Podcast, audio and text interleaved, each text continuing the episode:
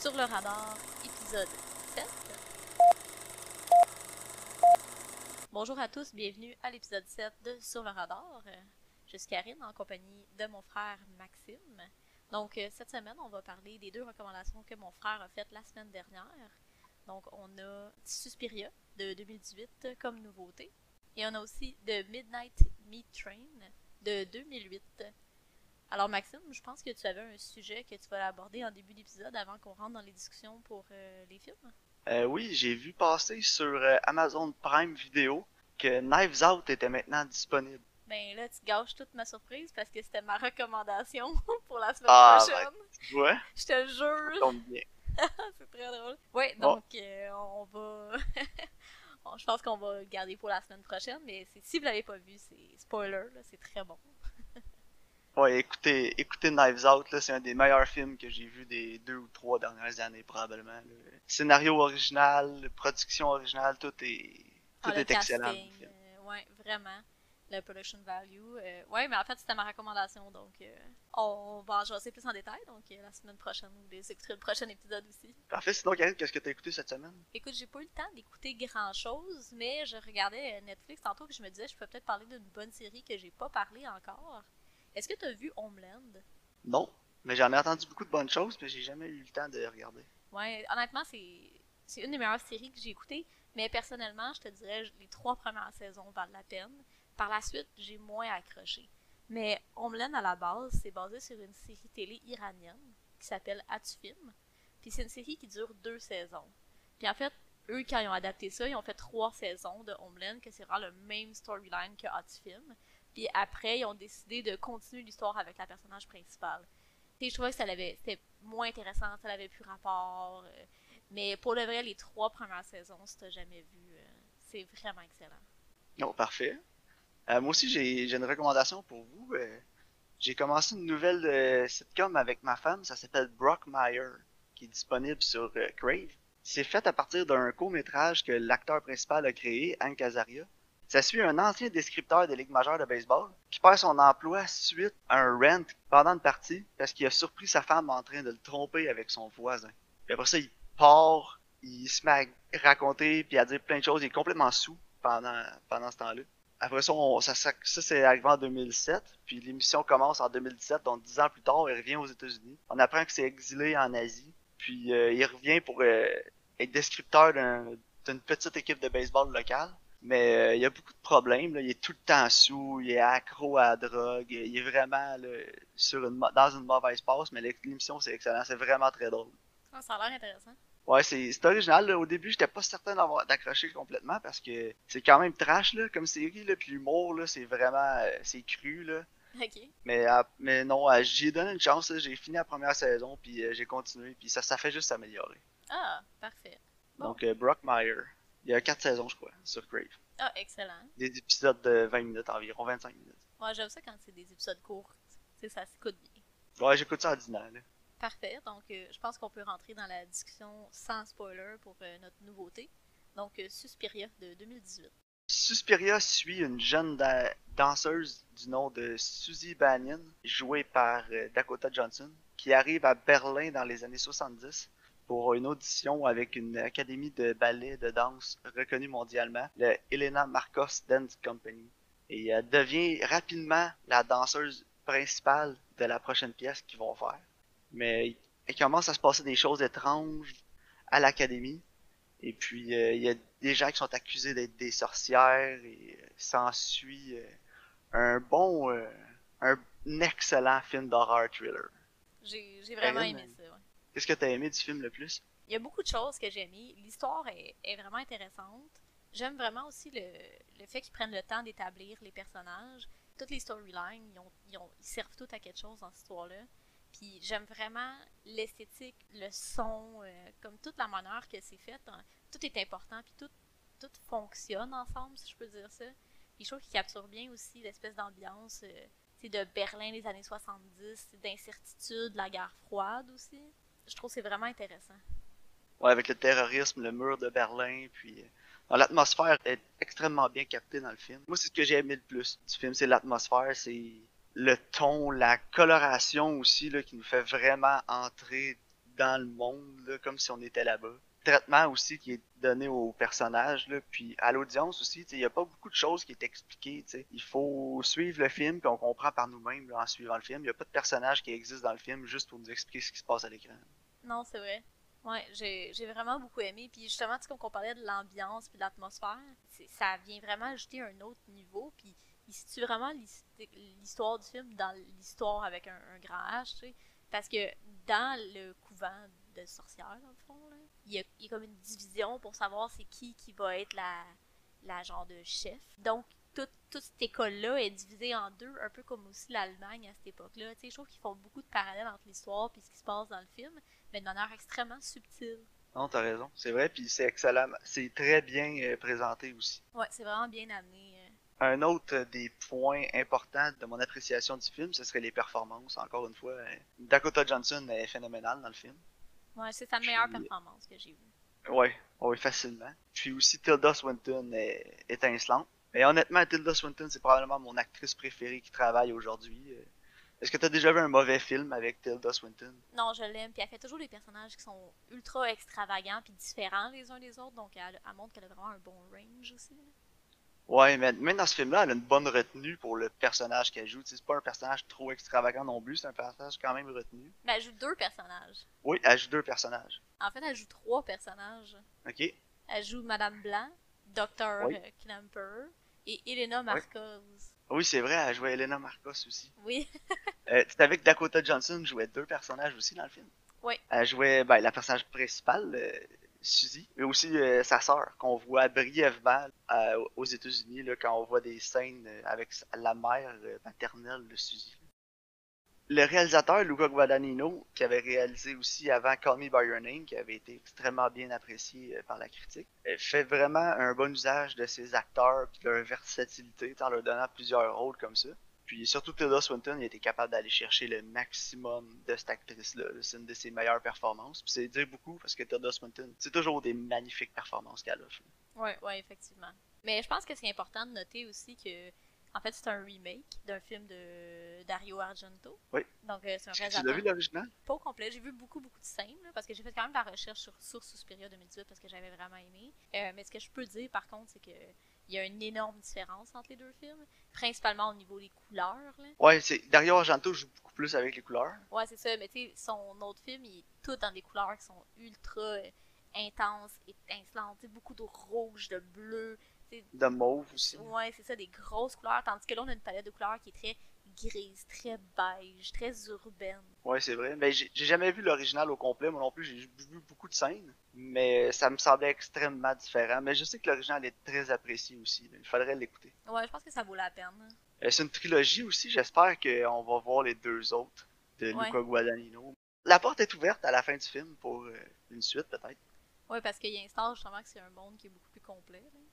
Ouais. Ils font justement Donc, référence à un autre film de Dario Argento qui est dans cette trilogie-là. ben, c'est les trois mères. Là. C'est ça. Ça, c'était Mother Suspiriorum. Il y avait les deux autres. Mother of Tears. Ouais, c'est ça. Je sais qu'ils font référence à, à Mother of Tears. Un autre aspect aussi du film que j'ai grandement apprécié, ça serait la trame sonore de Tom York, lead singer de Radiohead. Ouais, absolument, absolument fantastique. Il y, a, il y a seulement un moment où j'ai trouvé que c'était peut-être inapproprié, c'est vers la fin du film. là. Je sais pas si tu sais de quelle scène je veux parler. Ouais, Euh, la, la chanson, peut-être qu'elle est pas. euh, en tout cas, ouais, à ouais, fois que j'écoute le film, je me dis toujours que c'était peut-être pas le, la meilleure chanson à utiliser pour cette scène-là, mais ça marche quand même. C'est juste que je pense qu'on aurait, avec la trame sonore qu'on a eu tout le long du film, je pensais qu'on allait avoir quelque chose d'un petit peu plus fort que ça. Ouais, c'est, c'est pas le morceau le plus fort, justement. J'aime, j'aime beaucoup personnellement la pièce d'introduction. là. Oui, Je trouve que ça, ça met vraiment euh, l'atmosphère, le ton, justement, ça set tout vraiment bien. ouais. Puis tu sais, ce que j'ai adoré du film aussi, c'est que dès la première scène, on sent tout de suite la tension qui s'établit là, tout, tout Ouais. le long du film. Ça lâche pas, ça lâche jamais. Puis Ah ouais, c'est souvent, le- mon gros problème avec des films d'horreur, c'est que puis les suspens comme ça, c'est- la tension des fois, euh, ça prend souvent du temps avant qu'elle soit bien établie. Souvent avant qu'on voit même des personnages qui on sait qui sont fondamentalement mauvais puis qui font partie de l'histoire comme antagonistes. Mais dans ce film-là, on, on voit même pas un personnage en fait, puis on sait déjà que c'est tendu, que l'atmosphère est pas. euh, Ouais, ouais, vraiment. Ouais, ce que j'aime aussi, c'est que le film prend vraiment son temps avant, avant d'avoir de l'horreur. il y a comme. Il y a une scène, justement, en particulier qui arrive plus vers le début du film, que là, ça te dit Ok, check ce qu'on est capable, assieds-toi parce que t'es pas prêt, là. Puis là, après, oups, Ah ça, ça retombe tranquille, ça reprend son temps, puis là, après, ça va en crescendo avec l'action, l'horreur aussi. Mais je te dis, ça prend vraiment son temps au début. Là, justement, vers la fin du premier acte, à peu près, là, t'as comme cette scène-là, puis tu fais Oh, ok. T'sais, Attache ta Ouais, ouais, tuque, c'est- là. Tu sais de quelle scène je parle, là? Ouais, exact. Ah non, je sais quelle scène, mais c'est ça que j'ai adoré du film, c'est que ça, le film prend son temps avant de te montrer une scène d'horreur, tu sais, quasiment à un certain point dans le film, tu te dis, ben là, c'est un film d'horreur, mais est-ce que je vais vraiment avoir peur? Puis là, le, le film te projette cette scène épouvantable-là, puis là, tu te dis, ok, c'est vraiment payant de faire attendre le spectateur jusque-là, le payoff est excellent. Puis le fait que cette scène-là soit aussi forte, ça aide le spectateur à, à être engagé dans l'attente de la prochaine scène comme ça, parce que tu sais que la première fois, ça a payé. Donc ça va probablement sûrement payer les autres fois d'après aussi, puis ça paye toujours. Ouais, c'est ça. Puis c'est pas dans l'excès non plus. C'est pas comme juste une série de scènes comme ça. C'est vraiment important. Non, c'est ça. Puis y a pas de, de scares qui sont cheap non plus. Chaque fois que t'as un, un frisson, ben, il, est gagné. Ah ben oui. Y a pas, euh, tu sais, tu fais pas le saut, y a pas, euh, tu sais, oui, y a de la tension, tout ça, mais c'est pas, euh, c'est- horrifiant, mais à un autre niveau. Ouais. Mais moi, j'adore les films d'horreur, puis souvent, je suis déçu parce que j'ai jamais peur, tu sais, dans un film d'horreur, j'ai jamais de frisson, puis je suis tout le temps, je, finis tout le temps le film, je me dis, ouais, c'était correct, tu sais. Mm. Mais ce film-là, je me souviens, je l'avais vu au cinéma, puis quand j'étais sorti de la salle de cinéma, j'avais des frissons dans le dos, là. Ouais, vraiment. Mais par Puis, contre, euh, j'étais content, ça faisait longtemps que j'avais pas frissonné comme ça. là. ah ouais. Puis tu sais, autant que ce film-là, justement, peut donner des frissons, puis une espèce de, de feeling d'anxiété, autant que j'ai été émue, parce qu'à la fin, ils ont résolu le- l'histoire du personnage du Dr. Kepler, puis j'ai trouvé Ouais. que c'était vraiment émouvant. Ouais, moi aussi. Fait- en même temps, il y a comme un super bon drame aussi dans, cette histoire- dans ce film-là. Ouais, ouais, toute l'histoire du Dr. Kepler. C'est comme l'histoire en parallèle Mhm. de celle des sorcières. Puis elle est aussi engageante que l'histoire avec les sorcières, qui est supposée être l'histoire principale. Puis j'ai adoré ça, parce que souvent, quand on a un film avec deux histoires en parallèle comme ça, il y en a toujours une qui est moins engageante que l'autre. Puis c'est vraiment triste. Mais ça te montre aussi un autre côté des sorcières. Ouais, mais c'est triste, mais ça l'est pas en même temps. Ouais, c'est ça. Ça te montre aussi un autre côté euh, de- des sorcières. Parce qu'elles sont pas nécessairement noires, méchantes, méchantes, méchantes. Il y a du blanc aussi. Ouais. Là. Non, ça sont pas fondamentalement mauvaises. Non, c'est ça. Mais tu dis, il y a du blanc aussi, c'est peut-être pour ça qu'elle s'appelle Madame Blanc, la personnage de Tilda Swinton, parce que c'est elle qui est le plus mitigée entre les deux. Ouais, c'est ça, exactement. Sinon, euh, comme je disais, la cinématographie du film est excellente. Euh, Est-ce que tu as remarqué aussi qu'il y avait beaucoup de jeux avec les miroirs dans le film? Ouais. Il y a beaucoup, beaucoup de miroirs dans le film. Premièrement, la salle où ils répètent des fois, et c'est que des miroirs. Puis ils sont un peu gondolés, ils ont une espèce de relief. Déjà Mm. là, ça, ça rend un, un certain sentiment d'anxiété en regardant le film parce que tu vois des fois les reflets, puis tu te dis, ah, ça marche pas, il y a quelque chose qui fonctionne pas dans ces reflets-là parce que c'est étrange, tu sais, de la façon qu'on les voit. Ouais, c'est un peu surréel, l'imagerie. Ouais. Mais je vais t'avouer que j'ai pas totalement, ça doit faire trois ou quatre fois que je vois le film, j'ai pas encore totalement compris chaque utilisation de miroir dans le film, mais je suis certain qu'il y a, qu'il y a une raison à chaque fois qu'on voit un miroir. Ouais, sûrement, faudrait l'analyser en profondeur. Ouais. Mais, Mais oui. c'est ce que j'aime du film, c'est qu'il y a toujours, à chaque fois que je le réécoute, je me rends compte de quelque chose de plus.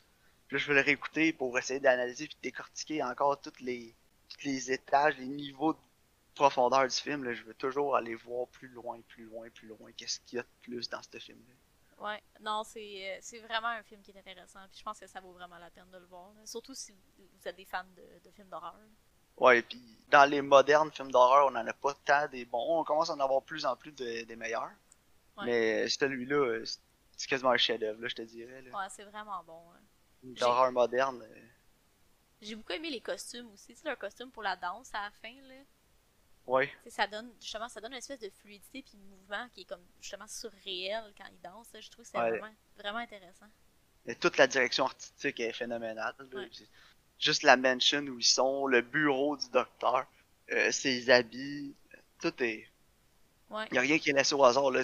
L'attention au détail était incroyable dans ce film-là. là. Ouais, as-tu remarqué aussi que peu importe son où, souvent sont à l'intérieur de l'école, il y a souvent de la pluie dehors, euh, tu l'entends. Ouais, puis on l'entend, on l'entend. Même si on la voit pas, on l'entend. Ouais, je trouve que ça la rajoute tellement à l'atmosphère. là.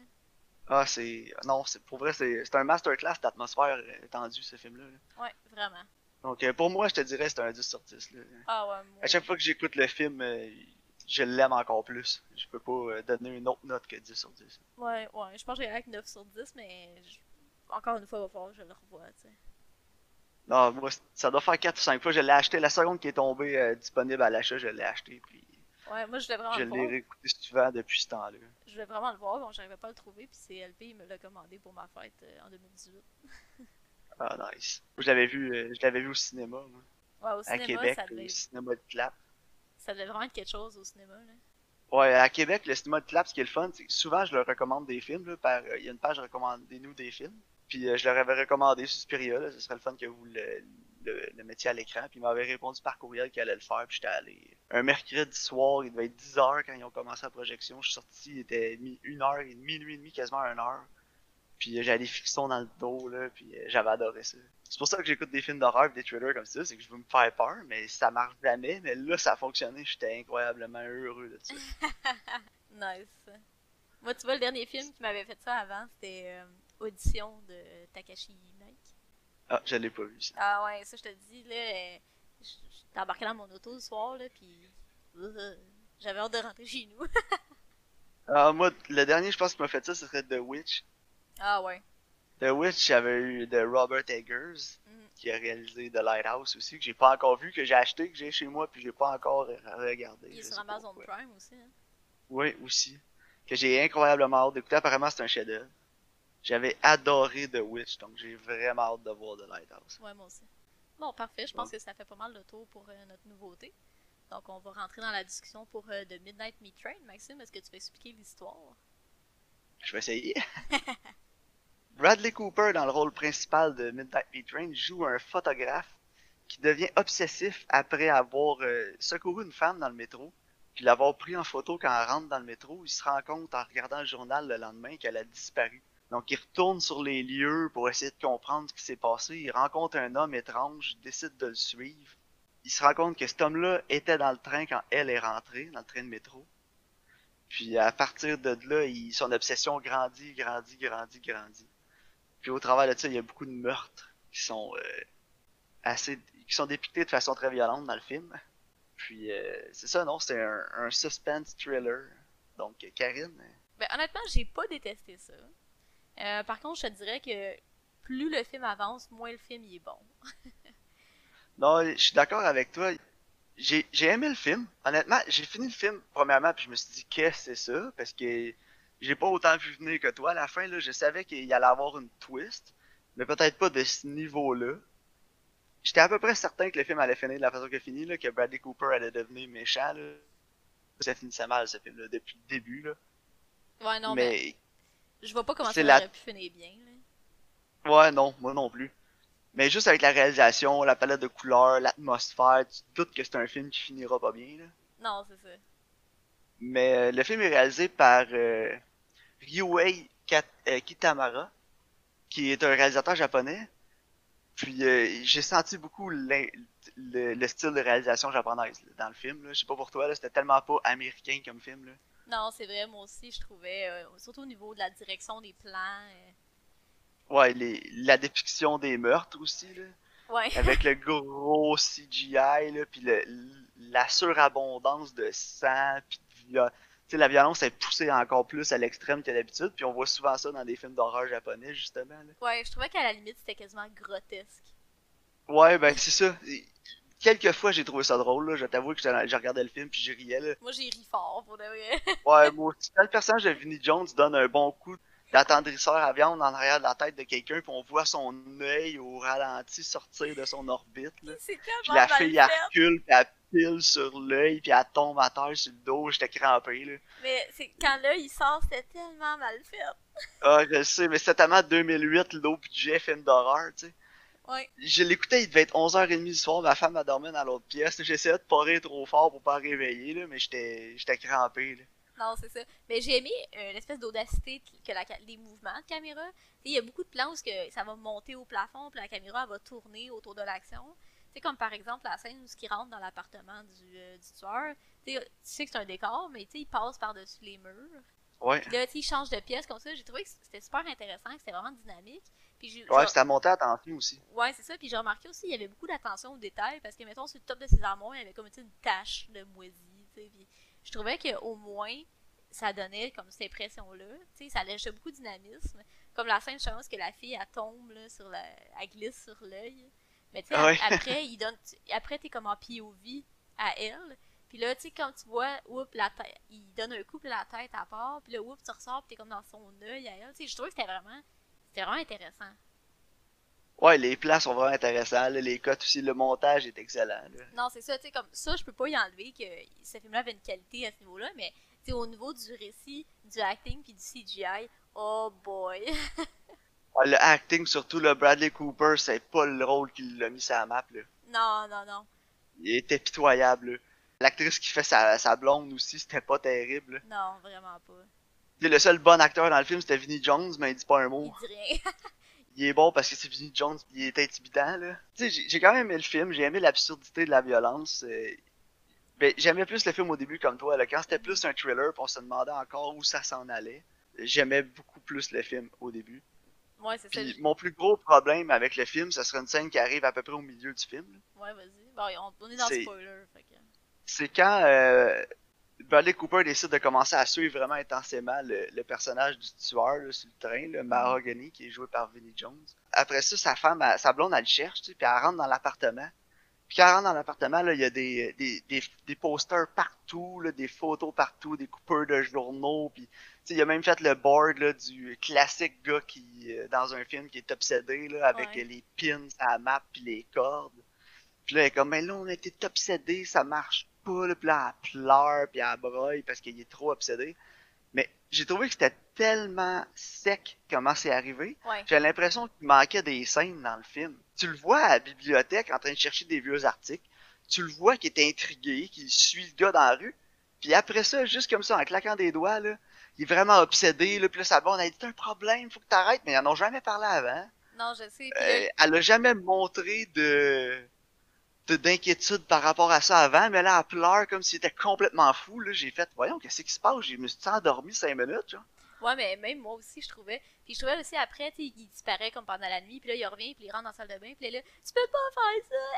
Ah! Lui, j'étais comme, voyons. Ah ouais, c'est ça, tu peux pas me traiter comme ça, tu peux pas me faire ça. J'étais comme, la seule autre affaire qu'il a faite avant qu'elle a pété sa coche, c'est qu'il a accroché des photos du gars dans l'appartement. Non, c'est ça. J'étais comme, qu'est-ce que tu fais, il te bat pas, là. Le, le build-up, ah, il était pas. Euh il aurait fallu qu'au début, ils sont, ils sont comme vraiment fun and loving, puis que là, il devient plus en plus obsédé, puis plus en plus distant, puis que là, à un moment donné, ils disent écoute, c'est comme, il y a quelque chose qui marche pas, arrête de capoter, puis là, après, il parle, il revient pas, puis là, il devient débile, tu sais. Mais là, c'était juste comme, bon, ben ça y est, t'es obsédé, j'ai décidé.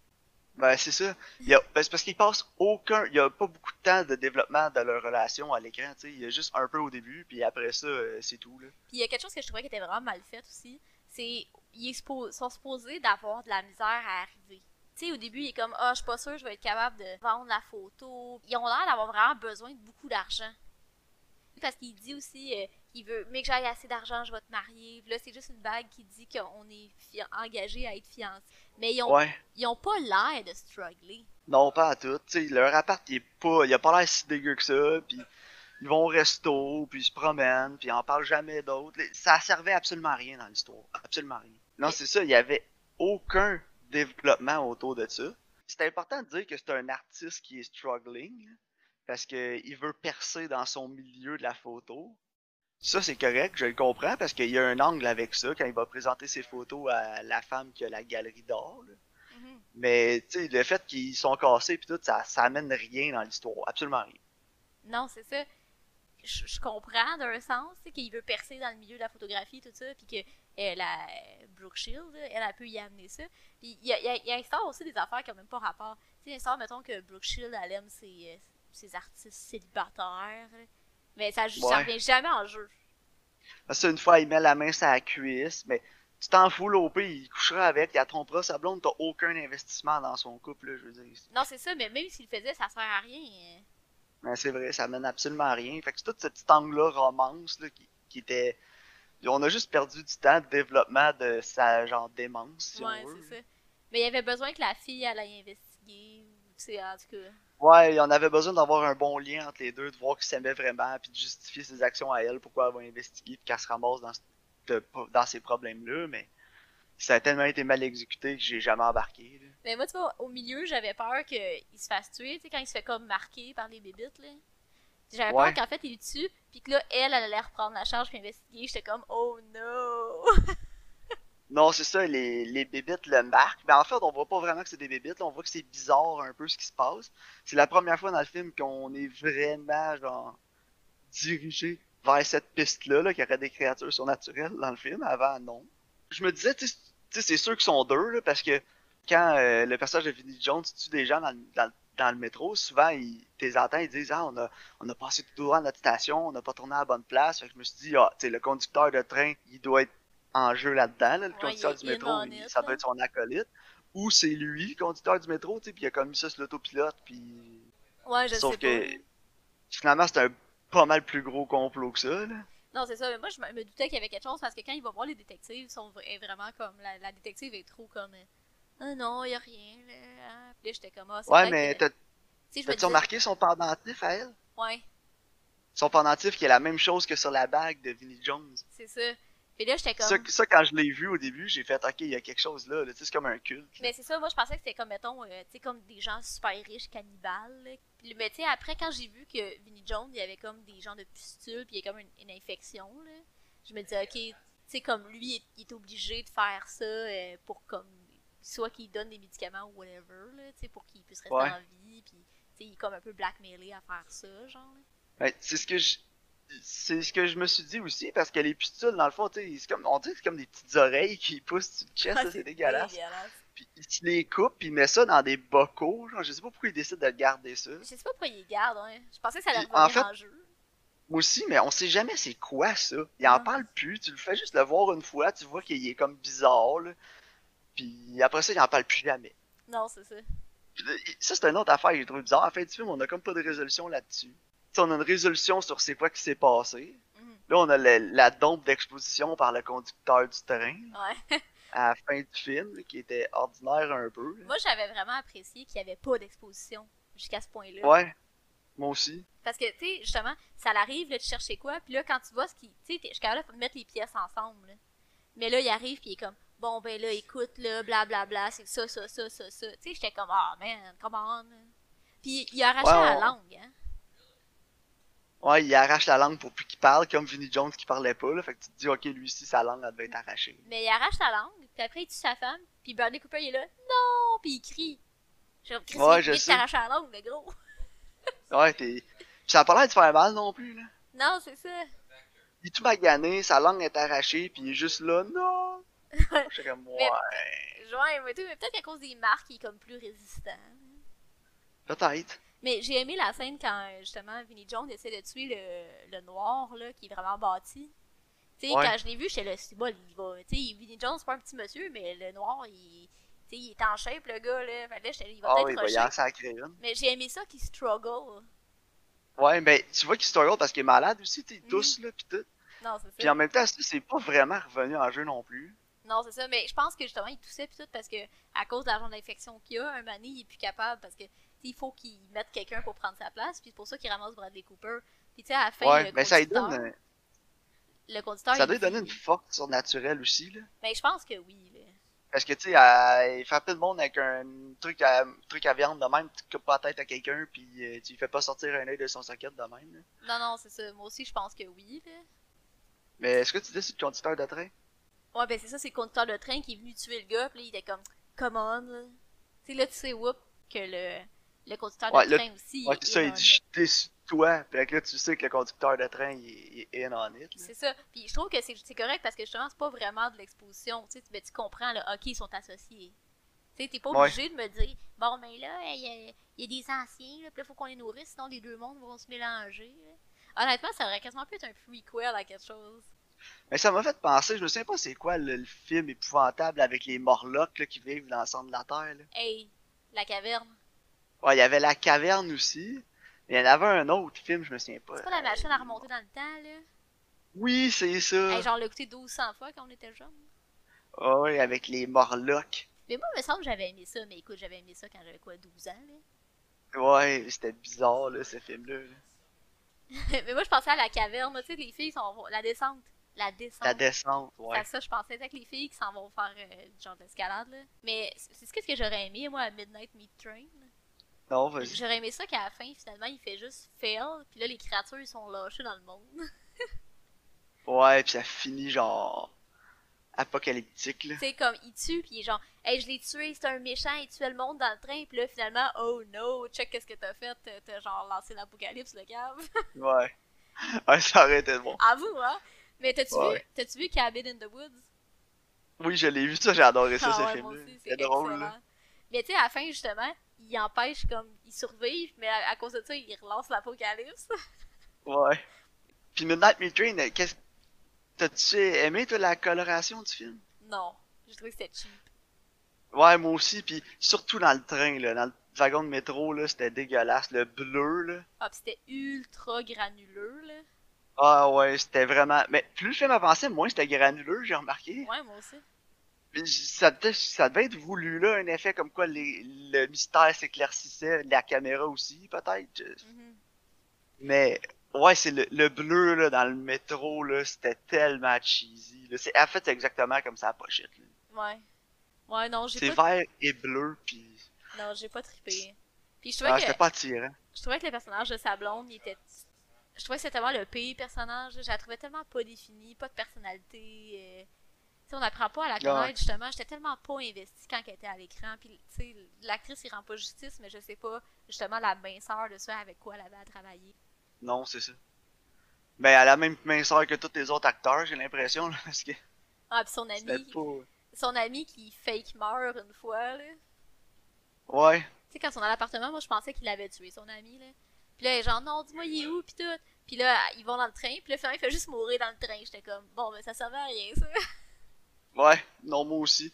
On était tellement pas investis, en plus, on s'en fout de lui, là. C'était sûr qu'il allait mourir. La seconde qu'on l'a vu, on le savait, là. Mais ouais, je sais. C'était évident qu'il allait mourir, là.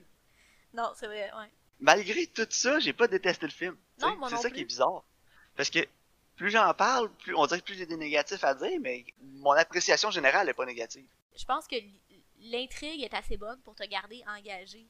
Sais, tu veux savoir justement c'est quoi qui se passe avec le gars dans le train, qu'est-ce qu'il qu'est-ce qu'il veut faire, pourquoi il fait ça. Puis je pense que justement cette intrigue-là fait en sorte qu'on reste vraiment accroché. Puis je pense que le rythme du film aussi, il est là pour quelque chose parce que c'est très très ponctué. Tu sais, Bradley Cooper, tu vois sa vie, puis là, oups, là tu vois des meurtres dans le train. Puis là, lui il découvre un petit peu plus de choses, puis là tu revois une scène dans le train. T'as raison, c'est ça, que l'intrigue est assez engageante, puis la réalisation autour de l'intrigue aussi est assez bonne pour qu'on reste dans l'histoire, puis qu'on veuille comprendre ce qui se passe, malgré tous les autres défauts du film. Non, c'est ça exactement. L'histoire aussi est originale. Je pense que ça aussi c'est un, bon bonus.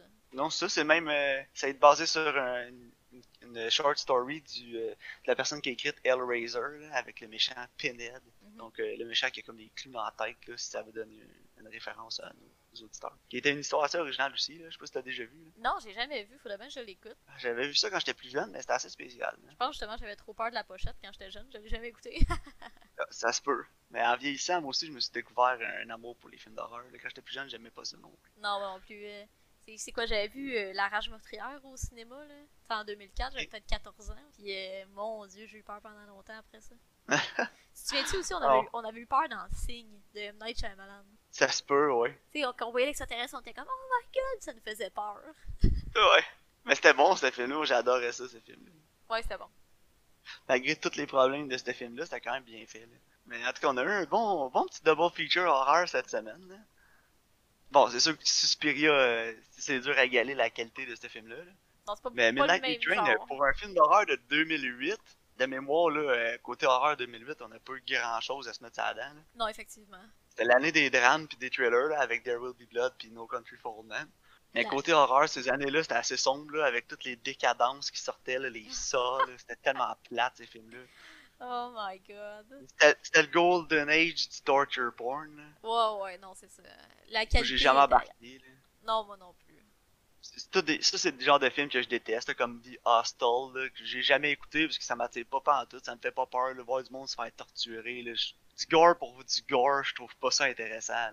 Puis surtout de décadence, moi, tu sais, on a- quand on écoute un film, on a quelque chose qu'on appelle le suspension of disbelief. là. Tu sais, c'est quelque chose Ouais. que justement, on, on met comme un peu notre, euh, notre logique de côté pour faire, ok, gars, c'est du entertainment, puis j'aime ça, mais moi, quand j'écoute décadence, je suis pas capable de- d'enlever mon suspension of disbelief.